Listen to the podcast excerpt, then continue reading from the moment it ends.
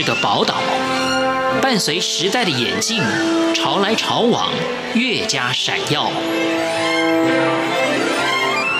欢迎收听《潮台湾》，发现台湾的美好。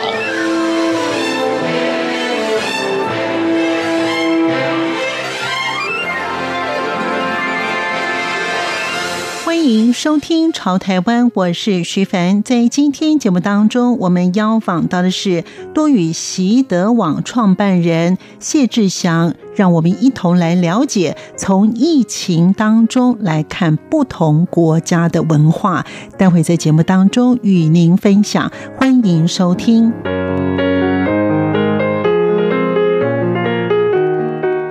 多语西德网创办人谢志祥在过年前就从日本到越南发生了一些事情，因为有冠状病毒的出现，他的过程如何？他说：“那那个时候是因为，其实我大概一两个月就要去一次日本，在没有疫情的情况之下，那主要就是带我们这个沉浸式习得的团。简单来说呢，就是用我这个沉浸式习得的方法。”让学习日语的朋友呢，可以从早到晚呢都跟不同的日本人交流啊，增进日语。好，那这次呢，主要也不是要来谈这个，是说，哎，我一月八号就离开台湾了。在日本的两个礼拜的期间，是我第一次注意到有武汉肺炎或是冠状病毒这样子的东西。因为日本的新闻其实每天晚上或是每个节一定会讲一次有武汉不明肺炎这件事情。那个时候我还觉得这是一个笑话，我问我的日本朋友说，哎，我们每天看这个新闻，这个是不是一个笑话？你觉得这是真的吗？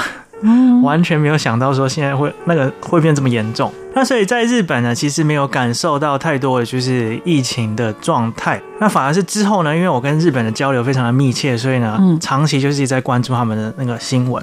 结束了日本这个算是工作的行程之后呢，我就到越南去放个假，是两个礼拜。那个时候是一月二十四号左右，也就是武汉封城的时候。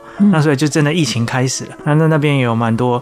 有趣的体验啊！首先就是一开始越南人是完全没有什么反应，就是他们知道武汉封城了，也觉得这个说，哎，这是应该跟我们没有什么关系。所以那个时候我有一个越南的朋友啊，他还邀我，身为一个台湾人，我说你说华人，他觉得没有关系，来我家吃年夜饭，请我呢，请他的那个表哥从胡志明市载我。再到他们那董奈，中文不知道方翻译叫什么，一个乡下去住了就是两三天。那个时候我也觉得没什么，就两三天之后我回去胡志明市，街上的很多越南人都开始戴口罩，而且很多店家都开始贴上，就是说，哎，我们不欢迎中中国的游客什么什么。那瞬间呢，我也变成一个就是本来是一个欢迎的游客，他现在都要问你说你是不是中国人？对，所以你看，就是这个叫做暴变，中文有个词叫做暴变，是两天前他觉得啊，什么人都没有关系，反正越南是观光大国，你们来玩。那现在他都要查你身份是不是中国人。嗯嗯。谢志祥也分析了他在越南看到的状况，为什么这一次的疫情越南人很少染疫呢？他们的因素在哪里？胡志明市之后呢，我又去了像大乐，中文叫做大乐、芽庄，然后还有美奈叫美奈这些地方。那一路上呢，其实你就会看到，就是越南人的反应其实非常激烈的，就是说他们真的把这件事情当一回事，而且呢，大家都有就是防疫的，就是那个概念。那特别就是令人瞩目的是，像芽庄，其实平常这个地方是非常非常多的中国游客。那你可以看到很多店家，他也没不会不好意思，直接贴英文、中文公告，就写说我们不欢迎中国游客，或者说我们不对中国游客进行服务。那甚至呢，你会遇到一些就是中国大陆的游客，他会说，那身为一个看起来不像是越南人，有时候像，有时候不像。所以呢，他不管到哪里，都要去解释说你是来自台湾。有些人听得懂，有些人听不懂。但是不管怎么样，我会说越南文，他们就比较安心。那几个场面呢，我特别有印象深刻的是，我在芽庄这个地方，有一次是一家店，他看到我，然后呢就急忙把门关上。那不知道是因为我们那个时候没有口罩，还是因为他觉得我是中国人，他就不想服务。就是我非常的就是惊讶，就诶、我根本都还没有说我要进去，我只是经过你的店门口，那你就自己把门那个关上，然后一直跟我说不要不要不要不要，就是挥手。好，那这个我没有再想要多做解释。再来还有一次经验是，我一上一台就是长途巴士，然后呢，那个车长小姐。他就很紧张的说：“你是谁？口罩嘞？”然后我就跟他说：“你是中国人吗？”然后怎样？然后我就说：“不是，我是从台湾来的。”那他也说：“好。”他的意思是说，如果你是中国来的，那你就要戴口罩，然后怎样怎样。如果不是，因为其他很多西方的游客也都没有戴，然后我就跟他解释，其实就没有。我的越南文是可以沟通、有效沟通的，不是专业等级，但是是可以有效沟通。然后甚至像很多啊，那这边我有一个分析啊，就是说为什么会这个样？第一个，这个我觉得越南人他们有这些反应，不管是店家的，或是对看起来像是中国人或是华人态度比较差，其实他们是出于害怕的一种自保。好，那另外一个是。这个是有稍微去过越南的民间的话，你会知道，就是其实他们的反中的力量也是非常大的。他们因为这个南海的问题，然后还有很多很多就是跟所谓的中国的关系不好的关系，所以他们其实民间这个反中的力量是非常强的。你就会看到，就是他们说，哎，借这个疫情的关系，其实也是就是反映出他们反中的这样的一个民间的文化。如果说他们的防疫真的是成功的话，至少以现在目目前来看，当时来看也是，有些很意外，一个医疗水准不是非常高。人口密度也非常大，卫生习惯很不好。这个大家去过越南都知道，就是垃圾到处。他们算是非常成功。那我觉得成功可以有几个原因，一个是人民他自己有这样子的一个意识。这一些店家他们宁愿不赚钱，把那些告示贴出来。他们为了要保护自己之外，另外一个也是他觉得本来就没有这么想赚中国人的钱。因为我觉得这是一件很不可思议的事情。因为平常我们一般用商业角度去思考的话，有钱赚你为什么不赚？可是那时候是非常多，包括芽庄大难。叫做岘港，这些地方，嗯，哎，你都听到，就是这些店家们会自主的说，我们不接中国游客，因为政府根本没有规定，你说不准接。我还特别去说，哎，我觉得这个是一个很惊人的现象，所以我还去在芽庄的时候还特别去拍这些告示贴出来的店家，算是一个民情的见证。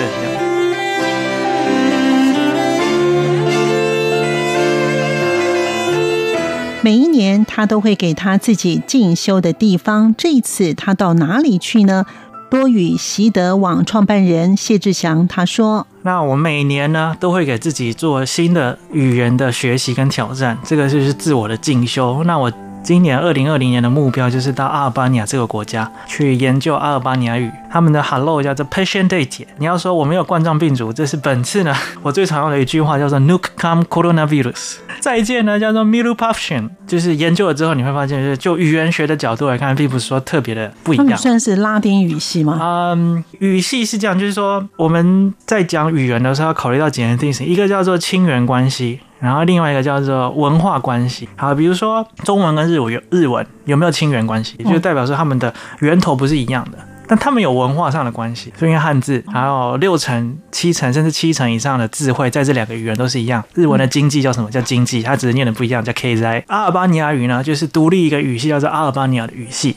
好，所以它没有近亲，但是有远亲。远亲就是这一些拉丁语系啊，或者是日耳曼语系啊，或者是我们知道的英文，这些都算是它的远亲。嗯，好，文化上呢，它就很明显的就是受到就是这些主流的欧洲文化影响，会受到拉丁语的影响，那受到就是斯拉夫语的影响，受到希腊文的影响。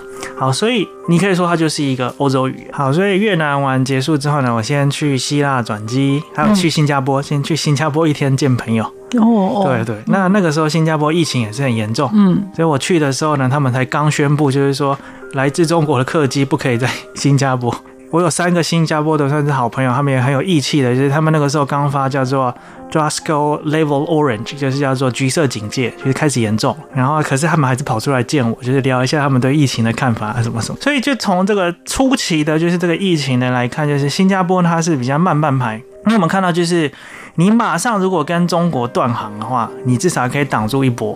那新加坡是没有这样做，他是后来发现不行了，他才这样做的。对，那越南跟台湾都是马上断，就说不行不行不行不不行。后来他们也才想到，就是说台湾人其实是很危险的。我在那边被查了非常多次，我要入新加坡的海关的时候，因为我们去大陆不是拿护照啊，哦，我们是拿台胞证，不管你是卡式的还是那那那一本，在你的出入境记录上面看不到你有没有去过中国大陆。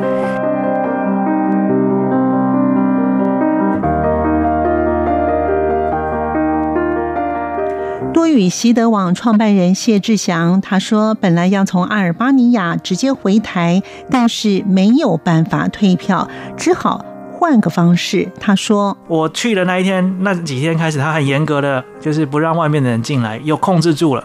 但是后来他们又因为就是义工的关系，又爆发开来，所以。”几万人确诊，弄得非常非常的严重。好，所以呢，阿尔巴尼亚之后，你在那边待了多久？然后就我在待了三个礼拜，三个礼拜经过希腊，然后到阿尔巴尼亚，然后呃，在阿尔巴尼亚的时候，就是全世界的疫情已经开始起来了。本来我是希望就是就是大家都挡住这一波，最后的时候，那就发现了，哎，意大利就开始发现大爆发，就有很多 好几个城市啊，像北部的米兰啊，嗯、或是波隆纳这些地方，哎、嗯，那我就发现，诶，这个状况好像不太对，我也开始在考虑到我的航班那些是不是有问题。那最后就是真的都有受影响，所以我就没有办法从欧洲就是照计划阿尔巴尼亚结束就回来台湾，然后呢就继续下去，就是想说那我往西走，然后最后绕一圈回台湾，这样可能比较稳当，因为我觉得亚洲会更严重，然后欧洲一定会越来越严重这样，然后最后再从美国回来，这是当初的想象。好，那另外还有一个原因是因为这些机票都那个时候很多公司是不让你退票，也不让你改航点，所以我就想到就是说，那你不让我改，我就先 帮你拖延。针对这一次的疫情，在他去过的地方，他有不同的感受。多语习得网创办人谢志祥他说：“今天其实比较想要跟大家谈的，就是说，就是我这样走一圈，像之后要去法国、英国、爱尔兰，那很有趣的是，这个疫情啊，就好像一面照妖镜，或者说。”看透就是每一个国家的文化或是人性的不一样的地方。嗯，平常我们可能只是去玩啊，甚至那边居住，因为是成平时期，所以你不会就是看到太多太激烈、很明显的就是文化或是人性的反应。那这一次呢，我就能看到很多东西。越南刚才我们嗯已经看到了他们的人民跟政府的关系，马上在疫情之后就反映出来。那下一个我要讲的就是阿尔巴尼亚，在这边我看到了什么？然后大家可能对阿尔巴尼亚这个国家不熟，完全没有概念。好，那我先讲一件有趣的事情，就是这个国家的首都叫做提拉纳。那提拉纳的首都的正中央的广场旁边有一个地方叫做台湾 Square，或是叫做台湾复合式建筑，它甚至就写台湾。好，那但是你问阿尔巴尼亚人，没有人知道台湾是什么。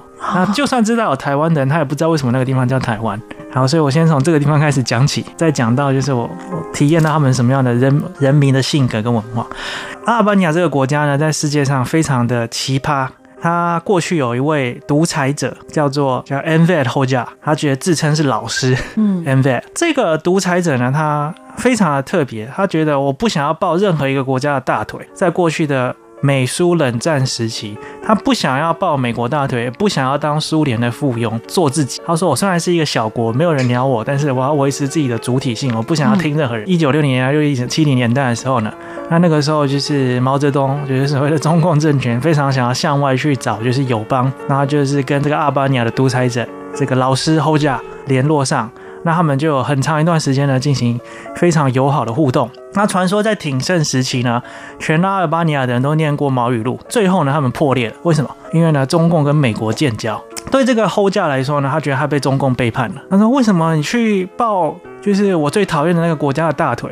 好，所以他为了报复毛泽东，他就把那个首都那个中央广场旁边那一块地取名叫台湾广场。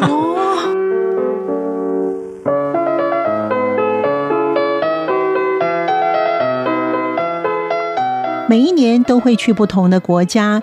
多语习得网创办人谢志祥说：“阿尔及利亚是一个没有自信的国家，在九零年代之前，人民真的很辛苦，他们吃的东西是竟然是吃土。你没有听错，九零之后有一些不同的方式了。”他也谈到有趣的地方，他说：“他也跟中共断交，那也跟苏联没有往来，那跟美国也没有关系，所以这个国家是没有贸易，完全封闭。”然后什么物产都没有的国家，一直持续到九零年代。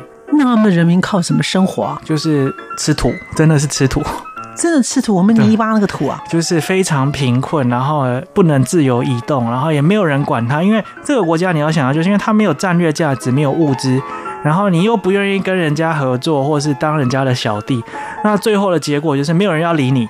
那就是大家都过很惨的生活。那直到九零年代，这个独裁者这个后架这个老师过世之后，他们这才转变成现在就是开放开明的这样的一个政府。虽然看起来好像是白人，但是我们是一个没有用的国家，所以自信心是非常非常低落的。他们的人因为教育水准低，那也不会讲英文，所以可能就是叫你一下，想要跟你开点玩笑。可是因为我在学阿尔巴尼亚语，所以我都会回他们啊，我会说 Nuk kam coronavirus，就是我没有。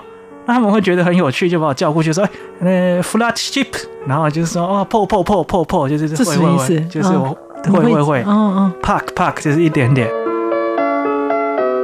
感谢您的收听，我们下次见。